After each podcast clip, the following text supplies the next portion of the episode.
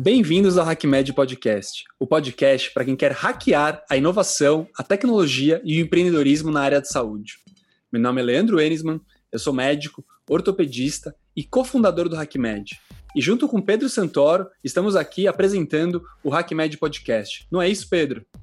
Exatamente, Leandro. Inclusive, já estamos com as inscrições abertas para o nosso próximo Hackathon, que vai ser no fim de março, no modo online e híbrido. Se você ainda não sabe o que é o Hackathon, não perca mais tempo. É uma grande oportunidade para quem não conhece e tem interesse sobre inovação, empreendedorismo e tecnologia na área da saúde. Venha ter seu primeiro contato com essas temáticas cada vez mais essenciais para o nosso futuro como médicos com pessoas muito engajadas e que são apaixonadas pelo que fazem. E não se esqueçam de que já está disponível em nosso canal do YouTube os vídeos com momentos marcantes das nossas últimas entrevistas, as lendas lives completas do HIT, o Health Innovation Talks. Não sabe o que foi? Então entra lá, não fique por fora dessa. É isso aí, Pedro Garoto Propaganda do HackMed Podcast, mandando muito bem. E se você não conhece o HackMed ainda, também vai lá no Instagram, no hackmed.br, para ver tudo o que está acontecendo. Bom, mas chega de propaganda, vamos começar aqui com o podcast. E primeiro hoje, para co-apresentar comigo, tá aqui o Bruno Pina, o cofundador do HackMed junto comigo, head de inovação da AstraZeneca, e ele vai apresentar o nosso convidado de hoje. Fala aí, Bruno. Fala, queridos. Prazer estar aqui com vocês. Hoje estou co-convidado, co-apresentador, estou feliz, obrigado. Adoro podcasts. Ouço todo dia quando vou para o trabalho, quando volto, quando tem trânsito. Ultimamente, estando em casa, estou carente de podcast, então obrigado. Gente, como o Lê falou, eu sou head de inovação da AstraZeneca, sou um dos autores do HackMed, sou apaixonado pelo que faço em saúde e inovação, então eu junto as duas coisas. E hoje eu trouxe um, um, um ser humano que eu tenho uma admiração grande, um cara que tem feito bastante pelo ecossistema de saúde e também pelo ecossistema de inovação há um bom tempo. É, Para quem não conhece, ele vai se apresentar, mas é o Gustavo. O Gustavo é o, é o CEO e fundador da Distrito, é, que é um hub de inovação, um ecossistema de inovação em saúde. Ele vai contar um pouco o que, que é isso mas é um cara que realmente tem feito muito pela saúde, tem feito muito pelo ecossistema de, de, de startups. E eu acho que vai ser um, um baita bate-papo que vocês vão aprender muito, ainda mais, sobre o que vocês têm visto bastante sobre startups. Gustavo, bem-vindo, querido. Orgulho, prazer, honra, enfim, muito sentimento. Feliz de ter você aqui com a gente. Se apresenta um pouquinho e já embala com a pergunta aí de o que é distrito, o que é um hub, o que vocês fazem, de onde vocês vêm. Muito bom, obrigado, Bruno, pelo convite, Leandro, Pedro. Super prazer estar com vocês três aqui no podcast do HackMed, um projeto incrível, né? Acho que vi ali, participei da primeira edição e parecia que era a décima edição, na verdade. Quando entrei naquela sala, aquele salão enorme, lotado, né? É, época pré-pandemia aí, mas em breve, se tudo der certo, vai voltar é, pô, deu realmente aquela energia, né? Fica até arrepiado de ver tanta gente empreendendo, querendo mudar o futuro da saúde. Então, pô, em primeiro lugar, parabéns para vocês pelo projeto e estou torcendo aqui pelo sucesso, o crescimento do HackMed. Contem com a gente aí para o que precisar. É... Bom, falando um pouquinho, né, sobre distrito, que negócio é esse, né, de hub de inovação? Enfim, acho que o mercado tem mudado cada vez mais rápido e tem aberto a possibilidade de surgirem novos modelos de negócio, né? Então, acho que hub de inovação é um tipo de empresa. Se a gente olhar para trás e pensar uma década, né, para trás, pô, não tinha mercado para esse tipo de negócio. E então o, o, distrito ele é um hub de inovação, né? A gente gosta de falar que é uma plataforma de inovação. E o nosso papel é, de um lado, apoiar empreendedores, então hoje são 450 startups em processo de aceleração aqui dentro, então a gente está ajudando lá esses empreendedores a é, construir produto, validar protótipo, enfim, fazer go-to-market, é, cada um com, com o seu momento ali, a sua necessidade. É, e na outra ponta de um hub de inovação, você tem investidores, hoje são um pouco mais de 120 venture capitals conectados aqui ao distrito, e grandes empresas que estão também se transformando através da inovação aberta. E para grandes empresas, a gente basicamente tem uma conversa ali de entender qual é o pedaço do teu plano de transformação que faz mais sentido fazer com inovação aberta, né? E aí, em relação a esse pedaço do plano, a gente se responsabiliza por entregar. É... Então, o distrito é um tipo novo de negócio que nasce para, de um lado, incentivar o empreendedorismo e, do outro lado, ajudar grandes empresas a se transformarem. Né? É, ele nasceu lá em finais de 2014, 2015. Essa história é uma história engraçada. Eu, na época, é, era sócio e trabalhava ainda no Venture Capital de alimentos e bebidas, né? E a gente tinha um depósito de máquina de gelo, mesa sobrava de bares e restaurantes, cadeira, né? Sempre que fechava um, um restaurante, a gente trazia o mobiliário lá para aquele depósito. E esse depósito era um lugar super é, bem localizado, né? Esquina da Augusta com os Estados Unidos. Pô, não é possível que a gente tenha um depósito de máquina de gelo quebrada na esquina da Augusta com os Estados Unidos, coração dos jardins. É, e eu já queria voltar para a tecnologia. Eu tive uma carreira pré-alimentos e bebidas, varejo alimentar, né, de Microsoft, Whirlpool, Sony, é, sempre trabalhando com tecnologia. E aí percebi que realmente o nosso mundo estava mudando de uma maneira absurda, né? A gente já tinha ali o Nubank, é, com três anos de vida, com uma experiência de cartão de crédito super legal. A gente estava começando a viver ali 2014, 2015, as fintechs, né, começando a surgir, né, esse empreendedorismo diferente, era o ápice do Vale do Silício, né? Todo mundo nessa época queria ir para o Vale do Silício, enfim, entender o que estava acontecendo no mundo, os primeiros unicórnios surgindo lá fora, empresas que valem mais de um bi de real, de um bi de dólar, né? Desculpa. E, e aí, nesse sentido, eu falei, poxa, eu preciso estar nessa nova economia, né? Falei, pô, o, o, o mercado vai virar de mão, é, existem novos modelos de negócios que vão surgir por causa da tecnologia, e esses modelos de negócio vão vencer. Então, eu quero fazer parte disso, quero ser um agente de transformação, quero ajudar negócios tradicionais a se transformarem, quero investir em empreendedores que que estão criando esses novos produtos e serviços do futuro. E aí nasce o distrito com um projeto, um side project, né? É bem parecido, acho que talvez como o HackMed é para vocês aí, para alguns de vocês, enfim, um projeto paralelo, uma paixão que vocês têm e nasce o distrito como uma paixão. É, e aí eu chego para o meu sócio lá do, do negócio de alimentos e bebidas e falo, cara, eu vou alugar na física esse negócio aqui, não é possível, cara, vamos arrumar um outro espaço, vamos pegar um lugar, um depósito aí que a gente tem algum restaurante, meu, leva essas coisas para lá é, e eu vou criar aqui um, uma primeira comunidade de startups. E, puto, meu sócio rolava no chão de dar risada, né? então, você é louco, tal, não sei o que lá. E, enfim, mesmo assim, juntei um grupo de, de loucos aí parecidos, turma que estava fazendo tecnologia, e, e aí nasce o distrito como uma comunidade de startups e um grupo de investidores anjo. Então, lá em 2015, comecinho de 2015, a gente abre o primeiro espaço. Na época, eu fiz uma sociedade com o Marcos Trujillo, do ponto de contato. Um dos, foi o primeiro coworking de São Paulo. O negócio estava andando meio de lado, enfim, eles estavam querendo buscar uma, uma, uma vertente diferente. Absorvi, então assim, não tinha nem móveis, cadeira, mesa, enfim. Ele falou: não, vem, traz o ponto de contato aqui. E então os primeiros móveis, enfim, e residentes do distrito foram inclusive startups que estavam lá dentro do ponto de contato. E aí nasce esse negócio e ele fica assim como um projeto paralelo durante três anos. Nessa época, pô, a gente já investiu, já tinha feito a primeira, segunda e a terceira rodada de investimentos do, do Neon, né? Hoje já cotada por muitos aí como um, unicórnio, um dos unicórnios brasileiros, apesar de não ser oficial, né? Então, por exemplo, também motivo de muito orgulho ter uma startup que nasceu lá atrás dentro do distrito, né? Hoje ser um dos 15, 16 unicórnios aí é, brasileiros. É, e muita coisa aconteceu. Em 2018, o projeto fica grande demais, a ponto de a gente tomar a decisão de realmente se dedicar full time. Então, nasce a empresa Distrito, ali em dezembro de 2017, é formalizada em janeiro de 2018 é, e começa o, o negócio.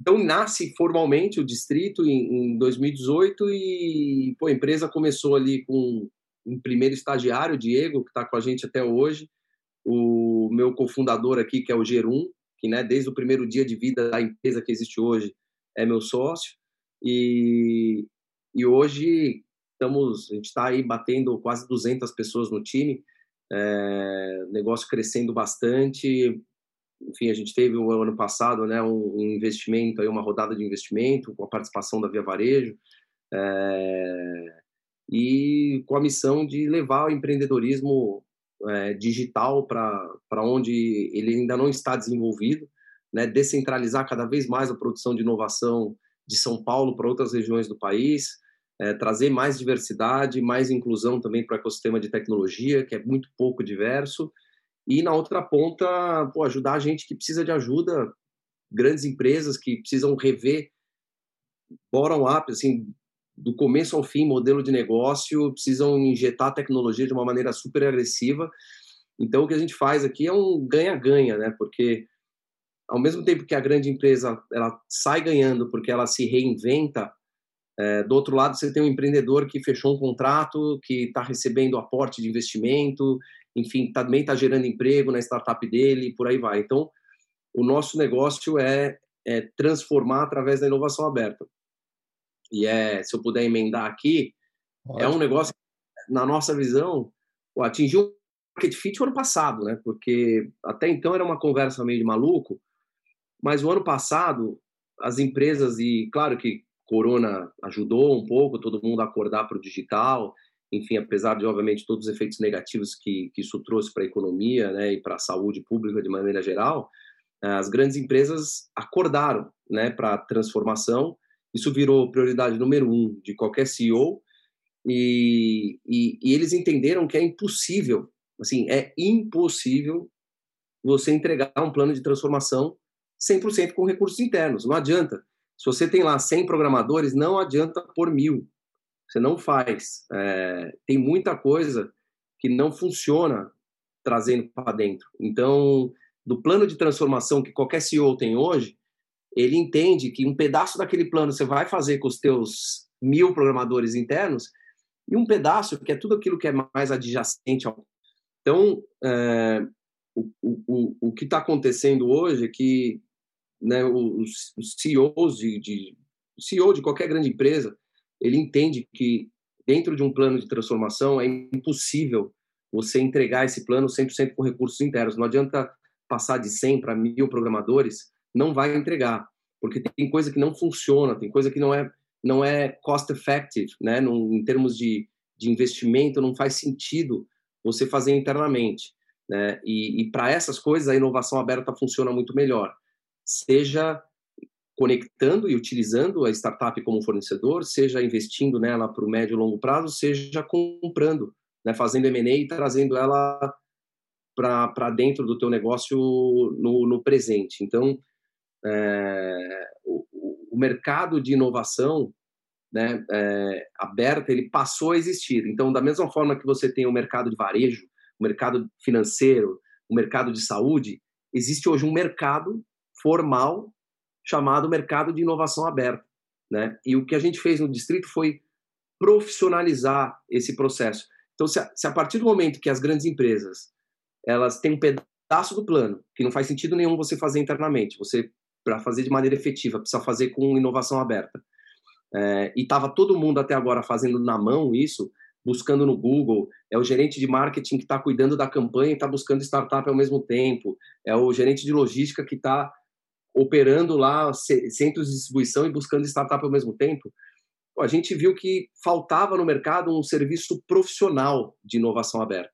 E foi isso que a gente criou. Então, se de um lado a gente nutre com, com essas grandes empresas um ecossistema vibrante de empreendedores, do outro a gente tem negócios grandes, né, os incumbentes, se transformando de maneira super efetiva é, com inovação aberta, conectando startups, investindo e comprando startups. Então, o market fit desse negócio que a gente faz, apesar do, do negócio ser novo, né, e você falar, pô, um hub, o que é um hub de inovação? Né? É um tipo de empresa novo que não existiria há 10 anos atrás, É, a gente criou isso como uma ideia, um projeto paralelo em 2015, formalizou como uma empresa em 2018 e atingiu o market fit disso em 2020. Né? Então, é aquela coisa, pô, a gente começou cinco anos antes do timing, mas a gente viveu o suficiente para chegar no market fit. É, então, acho que é um pouco da história que a gente tem aqui pro, por trás do, do, do, distrito. Né? A história do distrito é a própria história do, talvez, do ecossistema de startups, inovação aqui no Brasil. A gente cresceu junto com, com o mercado. Que legal, Gustavo, assim, fantástico, assim, acho que a primeira coisa é parabéns, assim, eu acho que pensar, como você falou, isso há 10 anos, uma empresa como a Distrito, ninguém pensaria no Brasil, e muito menos há 5 anos quando você fundou, né, então com certeza você foi um pioneiro nisso daí, eu imagino muito essa cena do seu amigo rindo de você, achando que você estava é, muito louco, e imagino que talvez esse cara deve, deve quando, quando, quando você fica, imagino que você deve zoar ele hoje em dia, ele deve ficar meio quietinho, sem ter muita resposta para você. E dentro dessa história, então, você foi um cara que conseguiu olhar lá atrás, então, em 2015, ver essa cena de inovação, de empreendedorismo, de startups explodindo lá no Vale do Silício e quis trazer um pouco dessa vibe, dessa cultura aqui para o Brasil. Agora, então, a gente está chegando, pelo jeito, nos seis anos, né, de 2015 agora para 2021, uh, então a Distrito já se sedimentando mais como um player importante nesse mercado. Com certeza, o ano passado, é, a pandemia, com todos os seus problemas, como você bem levantou, mas com certeza para o mundo digital, para o mundo da inovação, acelerou muito, isso a gente também tem visto no HackMed, e eu fico pensando como você vê essa cena hoje em dia. Então, quando a gente pensa no, no ecossistema de inovação, empreendedorismo, startups brasileiras, é óbvio que a gente está atrás em número de volume, número de grana, tal, dos Estados Unidos, não tem como a gente comparar, né? Mas o que, que você enxerga? A gente está indo no caminho certo? Quão longe a gente está? A gente está, de repente, crescendo mais do que eles? É, como você vê essa cena hoje em dia, comparando o nosso cenário de inovação com o cenário que a gente vê fora do Brasil? Legal, super interessante esse tema, porque é, eu não gosto de usar muito chavão, tá? Mas a América Latina é a bola da vez. Eu vou falar Brasil, porque não é especificamente ao Brasil, mas é a América Latina. Então, quando quando a gente olha a velocidade de adoção de tecnologia, tá? E aí estamos falando pro, do básico aqui, né? Que é e-commerce, delivery de comida, enfim, tudo isso. É, a velocidade de adoção disso hoje na América Latina ela é bem superior a Estados Unidos e Europa, tá? É, e aqui também é, o, é, o, é a região hoje do planeta onde você tem mais também espaço para crescimento, né? Você tem penetração ainda muito baixa. É, então, o que está acontecendo? Os VCs os venture capitals que estão querendo pe, pegar agora essa pernada de 10 anos aqui da economia latino-americana se transformando para o digital, estão chegando agora, tá? É, então, a gente vê que o, o mercado de VC ainda no Brasil é pequeno, tá? Para você ter uma ideia, hoje a gente tem entre 0,3% e 0,4% do PIB tá? em venture capital, é, e países mais desenvolvidos né, chegam a ter aí uma Singapura, vai, que é quem puxa o mundo nisso hoje, né, tem 2,5% do PIB em VC, né? Então a gente está falando aí de quase 10 vezes, né, é, mais do que do que o Brasil aqui em relação a PIB. Então assim a gente tem ainda um, um espaço enorme para crescer. É, a gente vê que os VCs gringos, né, internacionais estão chegando na América Latina. Então, né, você tem aí é, é, A16Z lá, que é Anderson Horowitz, Sequoia, todos esses caras que fizeram história, né, fizeram praticamente a história de VC no mundo, estão começando a fazer os seus primeiros investimentos aqui na América Latina agora. E o que está acontecendo é que, ao longo dos próximos 10 anos, a partir de 2020, a gente vai ver acontecer aqui o que aconteceu uma década atrás nos Estados Unidos, né, e até na China mais recentemente. Então, o que aconteceu lá é as empresas mais valiosas dos Estados Unidos são as empresas de tecnologia, tá? Isso não era assim, né, há, há 20 anos atrás. Então, hoje, quando a gente olha para a região aqui, para a América Latina, Mercado Livre é a empresa mais valiosa da região. E depois você vai ter lá a Petrobras, vai ter Vale do Rio Doce, vai ter um monte de gente que vai sair desse ranking ao longo dos próximos 10 anos. Então, as 10 mais valiosas empresas da América Latina serão empresas de tecnologia. Né? Hoje, um pouco da discussão que eu tenho com CEOs é você precisa escolher se, se você querer estar ou não nessa lista, né? Mas que serão 10 empresas de tecnologia, a gente já sabe que serão. É, então, são plataformas, enfim, por aí vai. Então, hoje, nessa lista de top 10, você tem aí né, no Mercado Livre, você tem uma Magalu, enfim, é, brigando por aí. Então, o, o, o que está acontecendo aqui é, a gente está no começo, a gente tem a curva de crescimento mais acelerada do mundo hoje em relação à adoção, a gente tem um dos maiores espaços para crescimento, então a perspectiva é muito agressiva em relação ao mercado de tecnologia e venture capital. A gente já largou esse ano com 77% de crescimento year to date em relação ao ano passado, em relação a investimentos em VC. Né? A gente fechou aí fevereiro com pouco mais de 200 milhões de dólares, a gente fechou janeiro com um pouco mais de 600 milhões de dólares em investimentos em startups, e isso já representa esses 77% de crescimento sobre o ano passado.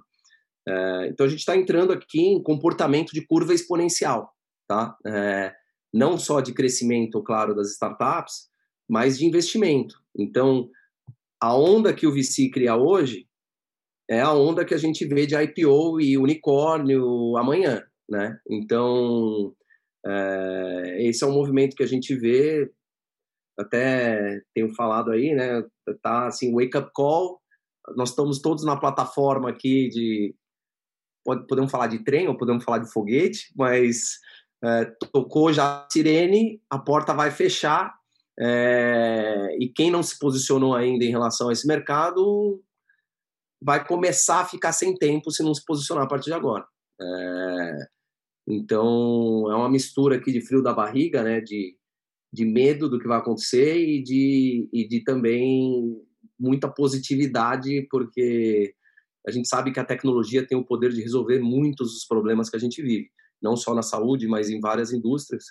Então, pô, isso no final do dia significa que o consumidor sai ganhando, né? Então, assim, ele vai ter serviços mais baratos, serviços melhores, mais opção, enfim, acho que é isso que a tecnologia tende a trazer para o mercado, se usada da maneira é, correta. Né? É, a gente acredita da maneira otimista e como todo empreendedor que é, a maior parte do mercado vai usar da maneira correta. Então, é, e a gente trabalha muito isso também no distrito, não só o poder da tecnologia em si, mas o, o, a direção que o empreendedor dá para ela, né? Então, assim, não é você criar aquele negócio viciante para você ter uma criança lá que fica grudada lá e, e, e deixa de fazer coisas que precisa para ficar grudado consumindo o teu produto ou serviço digital, mas sim como que você está resolvendo um problema real do, do, negócio, né? Então não é a tecnologia pela tecnologia, mas é, pelo propósito que a gente tem de, de transformação positiva das nossas vidas. Então é, a gente puxa muito isso lá no distrito também e então, cara, pô, estamos vivendo numa talvez uma oportunidade única que a gente tem a cada século de viver uma transformação dessa. É, acho que a turma que viveu lá no, no talvez há 100 anos atrás, mais ou menos, lá, 50 anos atrás, quando estava surgindo a internet, quando estava. Internet não, eletricidade, telefone, é, trem a vapor. Cara, é, acho que eles passaram esse. Eles tiveram esse frio na barriga, igual a gente está tendo hoje, só que hoje o impacto do que a gente está vivendo é, tende a ser entre três e quatro vezes maior do que do que essas tecnologias tiveram lá atrás. Então, para nós, o, o, frio na barriga que tende a ser três a quatro vezes maior também, né? É, mas é uma excelente época para se viver e estar tá empreendendo aqui como, como vocês. Legal, Gustavo. Muito bom. Bom, é, é eu, eu, sinto esse wake-up call acontecendo. Acho que quando a gente, quanto mais próximo a gente está do mercado, e a gente vê movimentos como você trouxe, né? Um Mercado Livre sendo a maior empresa da América Latina, superando grandes empresas que talvez a gente, alguns de nós viu, algum, ou, ou pais nossos que trabalharam nessas empresas. Meu pai foi petroleiro, né, cara? Então existia lá atrás esse, esse sonho de ir para Petrobras porque é uma baita de uma empresa. E não que ela não seja uma boa empresa, né? Vale tudo, mas isso tem mudado. Então isso lá fora a gente já viu quais empresas dominam, né? Mundialmente o ranking disso aqui no Brasil e América Latina, a gente vê o Mercado Livre fazendo uma, um shift, assim como eu vejo a Magalu também fazendo esse shift de mentalidade, né? eles já não são varejistas, eles são uma plataforma, né? Eles são uma empresa que eles atuam em diversos pontos. E aí, é, eu, eu, quero entrar nesse ponto antes de até entrar em saúde mesmo, embora, gente, o HackMed é um, é um ecossistema de saúde, mas, cara, a distrito aqui, se a gente for só para saúde, vai ficar muito. Vocês vão perder o, a distrito aqui. Então, eu vou fazer uma pergunta antes de chegar em saúde, afunilar, que é. Acho que é uma pergunta também ainda aprofundando na distrito, né? É, como toda startup, vocês como são um hub, né, um, uma plataforma de inovação, vocês devem ter teses para as áreas de vocês fazerem sentido até para a empresa mesmo parar de pé. E aí, eu, bom, eu sei pelos que eu, pelo que eu já fui, o que eu já vi, vocês têm a, a, o ecossistema de, né, o hub de, de AdTechs, de Martechs, de Retail Techs, de Fintechs, enfim, indústria 4.0, além do de saúde. E aí, eu vou fazer duas perguntas em uma só. Uma é, quais são essas teses que a Distrito tem hoje e como você vê hoje essas teses se posicionando, né? O, ainda, é o, ainda é o momento da fintech, ou já, agora já é o momento das adtechs, ou é o do health tech. Então, como vocês montam essa tese e decidem, putz, agora é tal, né? Como é que vocês olham esse mercado? Primeira pergunta. Segunda pergunta, é, como esses mercados hoje eles se comparam em termos de aquecimento para esse mundo de startup? Legal. Não, super é, boa essa discussão também. É, a gente ainda vê o Brasil como o país das fintechs, né? É, e, e, a gente vê potenciais, né, é, movimentos aí é, desafiando, né, essa, essa hegemonia das fintechs. Mas a gente acha que não vai acontecer ainda no curto prazo, tá? É, então, assim, as fintechs vão continuar ainda sendo a maior parte dos unicórnios, as fintechs vão continuar atraindo a maior parte dos investimentos, é, e, e, isso não deve mudar no curtíssimo prazo, porque realmente a, a disrupção é, é, muito grande. E claro que o Brasil tem um incentivo extra, que é um banco central que apertou o botão, alguém apertou o botão lá é, há cinco anos atrás e falou, cara, aperta o botão da disrupção, né? Porque assim, se eu, eu, eu quero, eu quero, eu quero que o meu consumidor, que o brasileiro, tenha a taxa de juros mais barata e tenha taxas de serviços bancários mais baixas. Como eu faço isso, né? Ou eu vou lá e pego os quatro, cinco bancos maiores e entro numa guerra de lobby com os caras, ou eu aperto o botão da disrupção e abro o mercado. Então, é, e com a concorrência, você acaba dando mais opção para o teu, consumidor. Então, o que o Banco Central foi, fez foi isso. Né? Acho que é um dos reguladores mais avançados do mundo aí. É, abriu, a gente está entrando agora na primeira fase do Open Banking. Né? A gente já teve aí a implementação do Pix, pagamentos instantâneos. É, o, o, Banco Central abriu novos tipos de, é, de empresa, né, de, de serviços financeiros. Então, você tem né, empresas de crédito, empresas é, de pagamentos, né, instituição de pagamento, as IPs. Enfim, então, isso possibilitou que diversas fintechs pudessem operar e um quadro que você tinha lá cinco anos atrás, de dois terços da população brasileira desbancarizada, o sujeito que ia lá para um banco tentar abrir uma conta corrente, tentar pegar um cartão de crédito e o banco falava não, você não tem score suficiente para eu te bancarizar, esse cara foi incluído no mercado financeiro não pelos bancos, mas pelas fintechs. É, e hoje esse, esse, essa, esses dois terços que, que eram desatendidos há cinco anos atrás, né, esse esse patamar encolheu para 10%. Né? Então a gente saiu de, é, da casa dos 60%, 63% aí de pessoas desbancarizadas para 10%. Imagina o, que, o movimento de inclusão que a gente não teve, porque todos esses clientes que os bancos não queriam atender, as fintechs falaram: opa, manda para cá que eu quero. Né? É, eu te dou um cartão pré-pago gratuito, sem FII. É, enfim, eu te dou aqui taxas menores, juros mais interessantes, enfim. E mesmo assim, ganhando muito dinheiro, né? É, então, assim, na verdade, o, o, Brasil é um país que se ganha tanto dinheiro com o mercado financeiro e com o banco, que mesmo ganhando pouco dinheiro, ainda é muito dinheiro. é verdade.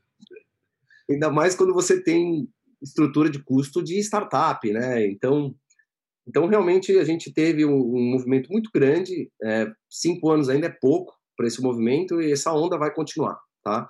É, então a gente vê dessa maneira. O que a gente começa a, a apostar e os números mostram, né? Aqui no distrito a gente faz um trabalho muito forte de dados. Hoje a nossa equipe de dados tem aí quase 30 pessoas, é, os números mostram que outros setores passam agora a brigar também por scale-ups, empresas altamente disruptivas, né? Então, você tem pela primeira vez na corrida dos unicórnios, que é um report que a gente faz todo começo de ano, um doutor consulta, que é uma, uma health tech, né? É, então, pô, será que a gente vai ter uma health tech unicórnio no Brasil em breve? É, né? Você tem ali pô, empresas, né, como de varejo, pegar os dois últimos unicórnios aí, Madeira Madeira e é, Vtex, são retail techs, né? É, então, a gente tem uma tese muito forte, muito forte de fintech. A gente acha que a próxima onda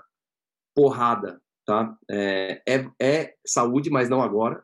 É, então, o ano passado ainda foi um ano tímido em investimentos em saúde, foram 100 milhões de dólares, perto de 2 bi que foram investidos em fintechs. É, então, a gente tem um mercado o mercado de VC no ano passado foi 20 vezes maior em fintech do que em health tech. É, mas isso já está mudando, tá? Então a gente começa a ver rodadas também mais fortes em saúde e o que se configura em saúde, porque qual que é o ambiente que você precisa ter, né?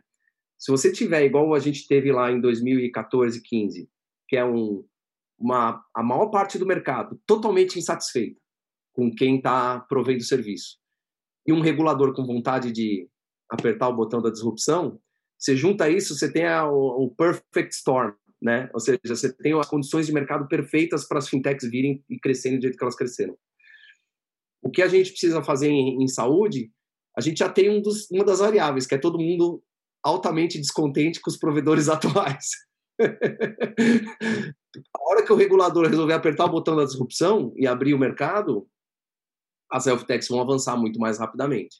É, então, é esse o componente que falta, mas a gente tem já, então, um, um setor que está em consolidação, a gente vê os movimentos, né, agora, é, Intermédica Notre Dame, com Rap Vida, criando uma gigante, enfim, é, diversos outros movimentos aí em saúde. A, a, a, IPO do DASA, né, cara, anunciou hoje 5 bilhões, loucura. Exatamente, um novo IPO do DASA, né, que vai captar 5 bi para fazer digital health, é a tese, é digital health, né? É, então, assim, tenho, tenho preocupação com quem vai concorrer com o DASA, né? É, a partir desse ano. Então, é, porque o DASA vem com uma posição dominante. É, então, mercado em consolidação está aberto para o digital health. É, você tem uma massa enorme, igual você tinha lá, dois terços desbancarizados você tem dois terços da população fora da saúde suplementar. É... Então, a gente vê as nuvens, né? É, a gente, apesar de ainda ser o ano das fintechs, 2021, a gente já está vendo aquela tempestade perfeita é, se formando no horizonte e isso vai chegar em algum momento. O é, que, que precisa para isso? Acho que hoje um pouquinho mais de avanço é, e agressividade do regulador em, por exemplo, pô, pega a telemedicina, que até hoje está em caráter provisório, já regulamenta de vez esse negócio, né? Coisas, coisas básicas aí para a gente poder avançar em saúde digital e que ainda fica nesse vai não vai. Então, então acho que a hora que tiver umas, um pouquinho melhor a condição de regulação, a, a, o mercado vem em peso, tá? É, então, tá cortando ainda não? Não, agora tá, tá indo bem. Bom, pelo menos não, tá bom, beleza.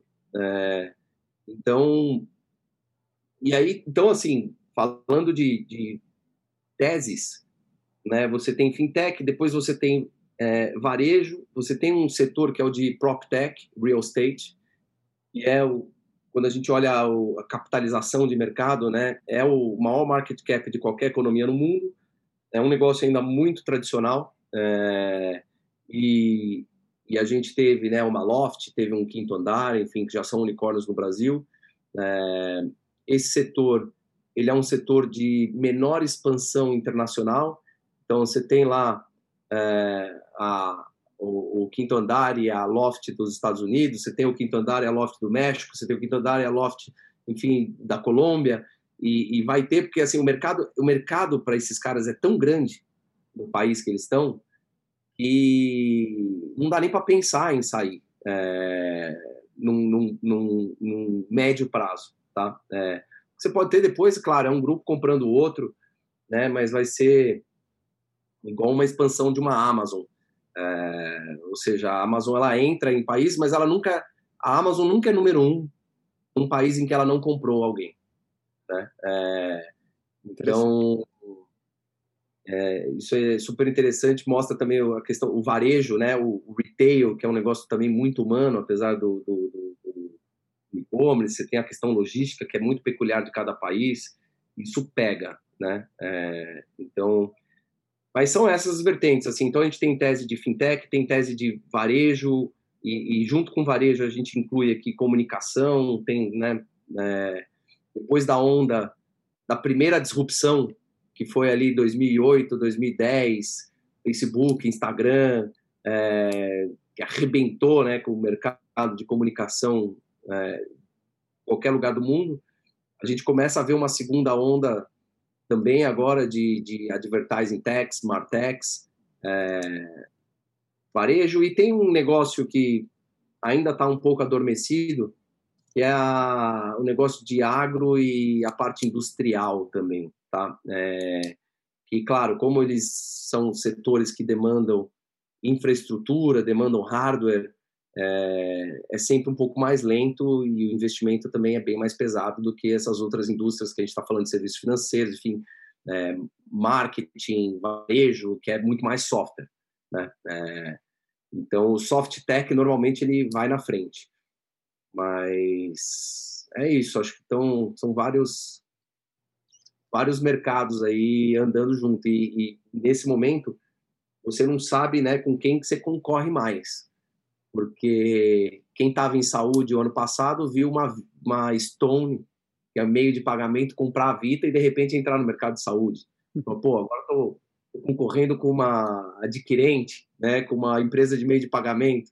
É, você tem hoje varejistas se tornando bancos, né? É, então você pega uma fortaleza tua que é ser uma grande plataforma de relacionamento com a Magalu, uma Via Varejo, por aí vai. Você fala, pô, por que não agora vender serviço financeiro para esse meu cliente que já confia em mim, né? É, o cara vem pagar o meu crediário todo todo mês aqui dentro da loja. Será que ele não confia de fazer um investimento comigo? Será que ele não confia de pegar um CDC, um crédito comigo?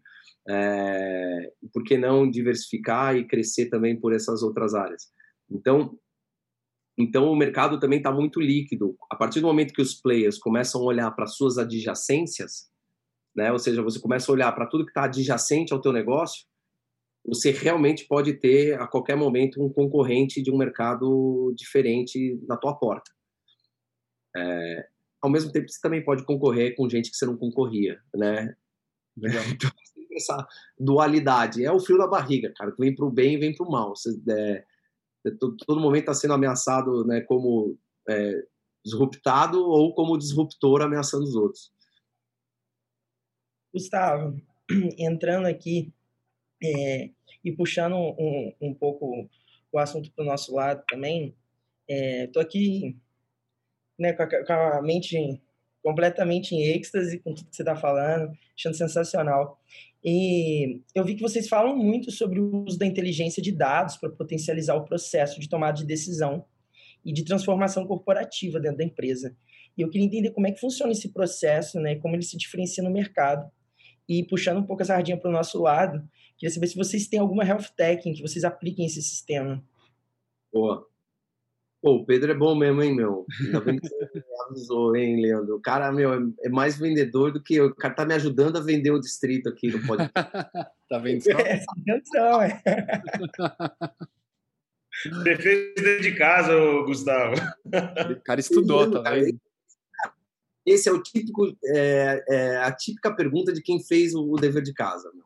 É, é impossível você ter feito essa pergunta se eu não tivesse feito o dever de casa. Estudei sobre vocês, poxa. Boa, boa. E, cara, assim, a gente, a gente tem é, trazido, claro, o, o core do nosso negócio de inovação aberta, a gente não abordou isso aqui ainda, mas é, é um motor de dados e de inteligência baseada em dados. É, quando, quando eu menciono lá atrás que a gente profissionalizou o processo de inovação aberta, é justamente isso. Então, você deixa de fazer inovação aberta no Google, deixa de fazer inovação aberta trazendo uma startup que, puta, o teu cunhado, o teu amigo fundou, conhece alguém, enfim. Então, você deixa de trabalhar com a limitação da tua rede de relacionamento e com a limitação que você tem do Google, que é às vezes quem está melhor ranqueado ou quem faz melhor SEO, e passa a trabalhar com dado, que é assim, pô, quem é que eu conecto que faz sentido eu conectar neste projeto. Então, hoje a gente acompanha lá no distrito 150 variáveis das 13 mil startups que a gente considera que são úteis no Brasil, tá? É, então, cara, assim, é, número de funcionários, uma variável. É, rodadas de investimento, segunda variável. É, downloads de aplicativo no Google Play, terceira variável. Downloads de aplicativo no App Store, quarta variável. Avaliação dos aplicativos no Google Play, quarta, quinta variável, por aí vai. Então, assim, acessos real-time, é, engajamento em social, análise de sentimento, é, background acadêmico dos sócios, background empresarial dos sócios, que startups e quanto de exit esses caras já têm nas costas, é, quanto de investimento esses caras já têm nas costas, modelo de negócio, feature de produto. Cara, eu não vou conseguir falar 150 aqui, mas são 150 é, e que a gente, na hora que cruza isso, cara, é uma loucura, assim, é impossível uma análise humana. Então, hoje a gente tem vários algoritmos que chegam ao ponto de prever, falar, pô, essa startup ela vai captar entre 8 e 12 meses, porque pelo burn rate dela, pelo, pela rodada que ela fez no passado e as últimas duas ou três rodadas, ritmo de captação, número de crescimento de funcionários, um algoritmo que a gente tem que prever também faturamento, pô, tudo isso mostra que ela vai captar. É, então a gente consegue hoje prever tamanho de cheque, momento de captação, é, e eu te diria que, de acordo com algumas redes de relacionamento e comportamento pre-IPO, que a gente está começando a ter, né? O IPO passou a ser uma opção agora a partir do ano passado, não era é, para as empresas de tecnologia. É, eu te diria que com dois, três anos de, de, de, dados de uma empresa, eu consigo dizer se ela está numa trilha de um IPO, de uma aquisição estratégica, enfim, por aí vai. Então, e quando você aponta esse algoritmo para inovação aberta, o que, que significa? Significa que por exemplo, nós temos aqui um projeto de transformação logística. Cara, a gente cria um algoritmo que vai fazer o hunting de startups, tecnologia, para a tua tese de logística. Né? Seja uma tese de conexão, seja, você não quer comprar nem investir em ninguém, você quer transformar a tua logística. Né? Seja uma, uma tese de investimento ou, ou M&A, aquisição. Então, hoje, o Open Innovation que a gente faz, ele é totalmente baseado em dados. Então a gente tem na realidade uma porrada de algoritmo aqui. Os planos desse ano do distrito, né? É, isso não, não era uma verdade até o ano passado, mas um plano de inovação corporativa esse ano com o distrito, na realidade ele é um emaranhado de, de algoritmos trabalhando a favor né, da, daquele plano de transformação. Então, esse é o, o, o serviço profissional que a gente está levando para o mercado. Cara, Fantástico, Gustavo. Tô aqui também bem, bem mind blown, assim, minha cabeça tá, tá misturada, é super interessante entender. E assim, já tô começando a achar que a gente vai ter que fazer um outro episódio com vocês só para falar de health tech, né? Porque não tá sobrando mais muito tempo. Mas vamos falar um pouquinho disso, que afinal a gente é RockMed, né? E daí eu queria então, entrando desse papo, que você falasse um pouquinho da parceria do Distrito com o Hospital das Clínicas, com o Nova HC, como que aconteceu isso e como foi essa entrada de vocês, já com tanta experiência nesses outros setores, dentro do Health Tech, que vocês têm visto, como tem sido o aprendizado de vocês? Ah, legal. Bom, primeiro que é muito engraçado que depois de pronto, né, cê, cê, a gente recebia algumas visitas lá, até, obviamente, até a gente entrar em lockdown, e hoje em dia, por incrível que pareça, o hub de saúde é o hub mais ativo, desde que a gente né, começou uma reabertura parcial, as startups de saúde são as que realmente encaram a missão de transformar e de ajudar em todos os aspectos relacionados aí a combate à pandemia. E eles vão mesmo, enfim, e, e tem startup expandindo, pegando mais sala, enfim.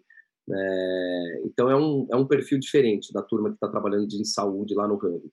E, e E as pessoas iam falavam, meu, não, não é possível que eu estou no hospital público, né? Porque esse tipo de ambiente, esse tipo de projeto era algo que, pô, eu, eu acharia normal você ver dentro de um Einstein, dentro de uma Reddor, dentro de um Sírio, né? Mas nunca dentro de um hospital público. Então, acho que foi um... E aí, méritos muito grandes ali da, da turma toda, da cúpula do, do Hospital das Clínicas, do, né, do professor Giovanni, da, do Tom Zé, do Marco Bego, enfim, tiveram a visão de e, e quebraram as paredes e, e, e a turma lá do, da cúpula de, de, né, de gestão ali do, do, Hospital das Clínicas, acho que teve uma visão, é, quebraram todas as é, paredes e status quo é, que impediam, acho que algo dessa maneira é, acontecer lá e, e, a gente teve a sorte de pô, ganhar a chamada pública, né? Foi feita uma chamada pública, é, enfim, mais gente participou e eu acho que justamente a gente acabou sendo escolhido pelo fato da gente estar tá sempre menos o, o espaço, mais o business, né? Ou seja, aquilo que está sendo criado é, em cima da, da, da, infraestrutura. Então, o coworking para nós, que é o hub físico, ele é o hardware, mas o valor está no software, está no, no, invisível, né? Está tá nas conexões, está nos investimentos, está nas startups, está nos projetos que estão sendo criados e que você quando chega lá para ver você vê um sofá, você vê uma mesa, uma cadeira, uma sala de reunião, você não está vendo os projetos que estão acontecendo por trás. Então, e para nós o valor sempre teve nisso. E, e pô, acho que para o Hospital das Clínicas está sendo super legal também. Né? Tem bastante coisa acontecendo lá dentro. E, e a maturidade do, do, próprio Hospital das Clínicas hoje em relação à inovação é incomparável com o que era um ano e meio atrás, quando a gente começou esse negócio. Né? É, então, super feliz aí com a parceria, com os resultados e com o apoio também de toda a iniciativa privada que, que entrou para dentro, né? Então, é, a gente tem lá, se uma startup quer validar, né, e quer se aproximar de farmacêutica, tem farmacêutica, né? Então, você tem uma Abbott, tem uma AstraZeneca, se quer aproximar de uma empresa de medical devices, você tem a Johnson, se, se quer se aproximar é, de um, uma operadora de saúde, você tem uma Unimed, é, se quer se aproximar de empresa de tecnologia em saúde, você vai ter Semantics, vai ter Pixion, você quer se aproximar né, de distribuição e logística em saúde, você tem Mafra. Então, cara, se precisar validar qualquer pedaço da cadeia de saúde lá dentro, você tem com quem falar, né, é, e com empresas super relevantes do mercado. Então, isso é muito bom para o empreendedor também. Bom, ô Gustavo, eu vou fazer uma pergunta rápida para quem já está em 50 minutos. Então, ah. vou fazer uma pergunta direta, mais para poder a gente fazer um detalhe só, acho que sobre até o hospital, né? Está no ambiente público, talvez o primeiro ecossistema de inovação em saúde dentro do ecossistema público que, pelo menos que eu vi é, no Brasil, não sei na América Latina, mas que eu vi realmente acontecendo. É, é, é demais mesmo, né? A iniciativa privada, é, através desse trabalho, consegue se aproximar do público, que também é um excelente espaço para a iniciativa privada se relacionar, ainda mais no ecossistema de saúde tão complexo. A pergunta para ti é, nesse cenário, ou seja, quando você é uma empresa distrito privada com um hospital público, é, o que o que, que o que, que são aí falando de tese, né? O que, que são as, o que, que motiva uma, um, um HC, né, a, a trabalhar com um distrito para criar um hub desse, né? Ou seja, é, é uma tese, ela é estritamente voltada para as dores da saúde do hospital, pensando no futuro, ou tem também uma questão de posicionamento e de, né, de ser mais um é, quebrador de pedras aí no ecossistema? Como é que o HC cria esse cenário? Talvez vamos contar um pouco dessa história, porque se tiver aqui alunos de medicina, do setor de saúde, que queiram saber como um HC se aproxima de um hub desse, como vocês, é, conta mais um pouquinho de detalhe como foi essa aproximação, né? O que, que, o que, é. que motivou essa tese? Legal. Eu acho que isso, isso vale é, não só para o HC, mas para vários players que estão né, às vezes num processo de tomar uma decisão grande como essa, é, de, de, inovar ou não inovar, de ter um plano mais agressivo de transformação ou não, né, é, porque lidar com inovação é você lidar com o desconhecido. é você dar um passo no escuro, né? Então, assim, a gente nunca vê a segunda montanha. A gente só vai ver a segunda montanha quando a gente chegar no, no pico da primeira. Então, é, como que a gente trabalha, né? Normalmente, e qual foi a visão lá do, do HC? Você tem um alvo, né? Você tem um, um, um propósito de longo prazo, que é transformar o HC e, e, e, o HC transformar de maneira geral e servir como um grande pivô também para a saúde pública. É, como você vai fazer isso não está claro, né? No, no momento em que você decide fazer. É, e, e, então e, e, só tem como esclarecer e, e de fato chegar na, na, na, melhor proposta, enfim, no, no, na melhor resposta ao mercado, fazendo. Então acho que é isso que a gente está fazendo lá hoje, né? A gente tem melhorado a cada mês, a cada dia. Né? Então se a gente olhar a nossa relação com o HC e como o HC usava o hub de saúde há um ano e meio atrás, não tem nada a ver com a relação que tem hoje e não tem nada a ver com a relação que a gente está também já se planejando para ter no, no, próximo um ano e meio, né? É, e, e, tudo fruto de aprendizado mesmo. E, e, e, então o que você tem que ter é coragem de dar esse primeiro passo no escuro, porque a gente gosta de tomar decisão com dados que nos mostram que aquilo vai ser de maneira é, muito segura, bem sucedido, né? E isso não, não existe na inovação. É, isso não existe no empreendedorismo. E então, eu acho que o HC teve a coragem de tomar essa decisão sem saber o que ia vir pela frente, apostando numa visão é, e sabendo que no meio do caminho tinha achar a melhor maneira de fazer. E, e a gente conseguiu, acho que, convencê-los de que não, não existe outra maneira de fazer que não seja essa. Tá? É, e essa é a nossa luta também com todas as empresas. Né? É, a gente a gente prepara as empresas para ter um processo de experimentação e melhoria contínua e não de ter um planejamento estratégico anual, né? É, e uma revisão que é feita de maneira vai é, super lenta, enfim. Então é uma maneira totalmente diferente de pensar, mas o mercado tem mostrado que isso está funcionando melhor do que do que é, a maneira de se fazer negócios vai há 10, 20 anos atrás. Então, é o startup way, né? Então, assim, o que, que, que as grandes empresas podem aprender com as startups? Eu acho que essa agilidade, né, e, e essa mudança de conceito. A gente está vivendo justamente esse paradigma. A gente estava falando que a gente está vivendo esse momento, né, que uma vez por, por século a gente tem a possibilidade de ter uma virada de transformação no mercado. E para pegar um dos pontos, tá? Mas pegar a discussão de margem versus lifetime value. Bom, a, maior, a maior parte dos nossos clientes são clientes que estão olhando para GMV, estão olhando para margem, estão olhando para faturamento, né? E eles estão apanhando das startups e dos players que vêm para o mercado com uma visão de lifetime value. Você tem hoje um Nubank que vale 150 bi de real, né? E um Banco do Brasil que vale 95, 100. Pô, como é que o Nubank vale 50% mais que o Banco do Brasil? Como é que um banco ganha dinheiro? Né? Ganha dinheiro com taxa e crédito. É, o Banco do Brasil é, cobra a taxa, o Nubank não cobra. O Banco do Brasil tem uma carteira de crédito de 768 bi de real e o Nubank tem uma carteira de crédito de 1 bi de real. Então, a carteira de crédito do Banco do Brasil é de 768 vezes maior que a do Nubank. E o Nubank vale 50% mais. Por quê? O mercado virou. É, e os investidores estão apostando que um Nubank ele cresce rapidamente e quando chega lá na frente ele vira a chave e vira uma empresa de lifetime value que ganha dinheiro, que é uma Amazon da vida, é uma Microsoft, é um Facebook, enfim, são, é um Meli, é um Mercado Livre, ou seja, você é uma empresa de lifetime value que aprendeu a ganhar dinheiro lá na frente. Então aí você vai ser um player dominante, seja lá o que for que você vai fazer. É, então o mercado virou, né? existe uma essa essa mudança de chip, essa mudança cultural.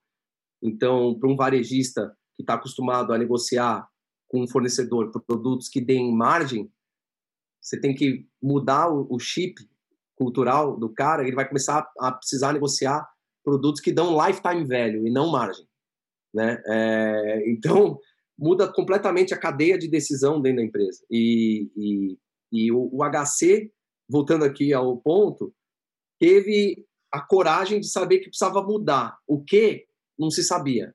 O como não se sabia. Mas se sabia que com a turma certa, com os parceiros certos, a gente ia achar a melhor maneira de fazer. Então, eu acho que foi isso que aconteceu lá. Mérito para a turma toda lá, Tom Zé, é, professor Giovanni, Bego e todo o time. E para todo mundo que está participando dessa jornada aí também com a gente. Legal, Gustavo. É incrível. Eu, como membro do HC e membro da Comissão de Inovação do HC, é com certeza um orgulho e eu acho que é muito bacana ver realmente o que você falou, uma empresa tão grande, tão tradicional, uma empresa não, uma instituição pública, na verdade, indo para esse Startup Way com essa, com essa cabeça de vamos aprender junto e ver o que acontece, depois a gente, a gente vai pensando. Eu acho que muitas coisas que você falou agora nessa tua última fala são realmente quando você vê pessoas mais velhas, de, de empresas mais tradicionais, né? É um jeito muito diferente de pensar. Eu estava outro dia conversando com meu sogro, meu sogro teve uma uma empresa, uma empresa de varejo que fez muito sucesso na década de 90, começo de 2000, uma empresa bem conhecida que se eu falar com certeza vocês vão lembrar, e daí discutindo essas coisas, ele não consegue entrar na cabeça dele, né? Porque pensa assim, mas não tá dando dinheiro agora, se não tá dando dinheiro agora, como é que pode valer tanto dinheiro, né? Então, é uma mudança de mindset para quem não tá acostumado, é muito difícil de entrar, né? Então precisa estudar mesmo muito, ter contato com esse mundo para começar a entender. Bom, infelizmente a gente está indo meio pro final já. Tá muito legal o papo. Já vou me adiantar aqui que não tenho a menor dúvida que você vai ser convidado para voltar aqui para, quem sabe, a gente conseguir até se aprofundar mais em health, né? Que acabou falando um pouquinho menos, mas super valeu a pena. Que foi um aprendizado para todos nós e tenho certeza que vai ser um aprendizado para todo mundo que ouvir a gente. E para finalizar, Gustavo, a gente tem o nosso nosso quadro aqui que a gente chama de Hacker Conectado, nome inventado pelo Pedro. Você viu que ele é um cara muito bom também de nomes. E no nosso quadro Hacker Conectado, a gente pede para o nosso convidado dar uma dica aqui de um livro, eventualmente de um filme, de um podcast, alguma coisa ligada a empreendedorismo e inovação. E depois, se você quiser deixar alguma mensagem final, algum comentário final, alguma mídia para o pessoal te ver ou ver a distrito, fica super à vontade também. Cara, eu vou dar uma dica que eu acho que é para quem trabalha em tecnologia e, tá, e quer estar tá ligado no que está mudando de verdade o mundo é, e, e, e, e, mais no, no hard, é, que é seguir a ARC, ARC, A-R-Q, A-R-K, desculpa. A ARC Invest é um dos centros de pesquisa que eu mais respeito e, e, sigo. Tem uma newsletter, tem vários estudos, tem um centro de research lá. É, hoje eles olham o mundo com cinco grandes drivers, mas depois, quando, quando a turma que estiver ouvindo a gente aqui for pesquisar, vão ver que os cinco, na verdade, são 14, é, mas que é basicamente blockchain. Cara, uma tecnologia que basicamente você não precisa mais de um banco central, uma entidade central que valide nada. A própria rede valida a transação. Aquela transação é imutável e ela é transparente. Né? Então, são três características que vão causar uma disrupção muito grande, a começar de mercado financeiro, depois é, em vários outros mercados que hoje dependem de organizações centrais, centralizadoras que validam tá? É, qualquer tipo de transação em uma rede. É, isso, isso, é uma grande revolução. O Bitcoin né, é, um, é um produto dessa tecnologia, é, mas a, a, disrupção mesmo está na tecnologia em si por trás, tá? E nas redes que estão sendo formadas. Então, esse é um driver. O outro driver é a capacidade de storage de energia, que viabiliza carros elétricos, viabiliza o consumo mais barato de energia para casas, né? Então, você, você puxa energia da rede só quando a tarifa é mais baixa, porque quando a tarifa é alta, você está consumindo a bateria que está instalada na tua casa e por aí vai. Então, é, tem uma revolução aí de energia também acontecendo no mundo. É, existem as tecnologias né, de CRISPR, de, de sequenciamento de DNA, Acho que é outro driver muito, muito forte, principalmente para a medicina e para a alimentação. Inclusive, a gente no distrito investiu agora numa startup em que eu acabei de fazer com uma empresa canadense no teste de DNA por 150 dólares canadenses.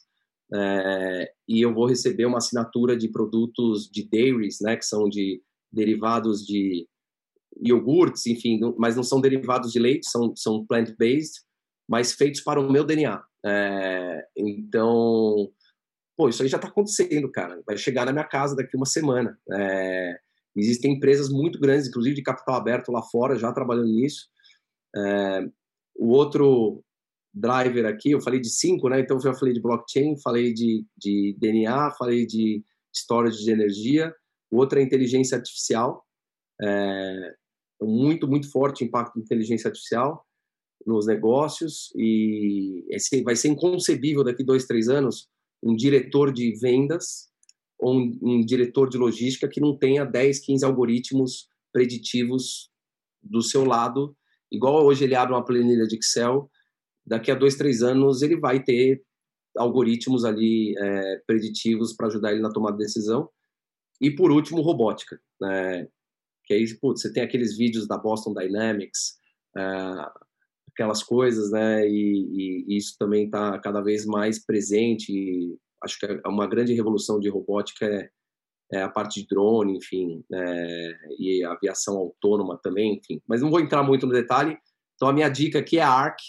Cara, assinem as newsletters da ARC, pesquisem e para quem gostar da coisa, bota um dinheirinho lá também. Eles têm ETFs, é, o ETF genérico da ARC do pico da pandemia até hoje está valendo já cinco vezes, são 500% de valorização. É, então, a turma lá é muito boa, é, a Catherine Wood, que é a líder, eu recomendo para quem está em tecnologia, quer entender as tecnologias que estão realmente trazendo essa onda de disrupção, sigam a ARC. Fantástico, obrigado. Até dica de investimento teve aqui, fantástico. pacote, pacote completo. Gustavo, é o que eu falei. Oi, Pedro. É o que eu falei, Leandro, é o que eu falei. A, a Distrito, ela aponta o caminho, ela asfalta o caminho, dá o carro para você andar nele. Te dá tudo. Ah, acho que o Pedro tá procurando um estágio, hein? Acho que vai ter que botar ele para trabalhar lá.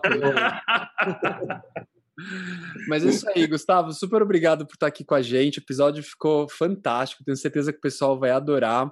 Bruno, cofundador do HackMed comigo, obrigado por estar aqui com a gente. Também vai voltar para outras participações aqui no HackMed Podcast, assim como o Cauê e a Lilian, com certeza. E o Pedro hoje aqui deitou e rolou, já, já, já conseguiu a titularidade no podcast, mostrou para que veio, um belo parceiro aqui de podcast. É isso aí, então, para você estar ouvindo a gente, não esquece de botar o seguir aí no seu agregador de podcast, no Spotify, no Google Podcast, no Apple Podcast. Vai lá no Instagram também, segue o HackMed, hackmed.br. E daqui duas semanas a gente está de volta com outro convidado incrível, uma convidada incrível, para vocês saberem mais como hackear esse mundo da tecnologia, da inovação e do empreendedorismo na área de saúde. Até daqui duas semanas. Um grande abraço.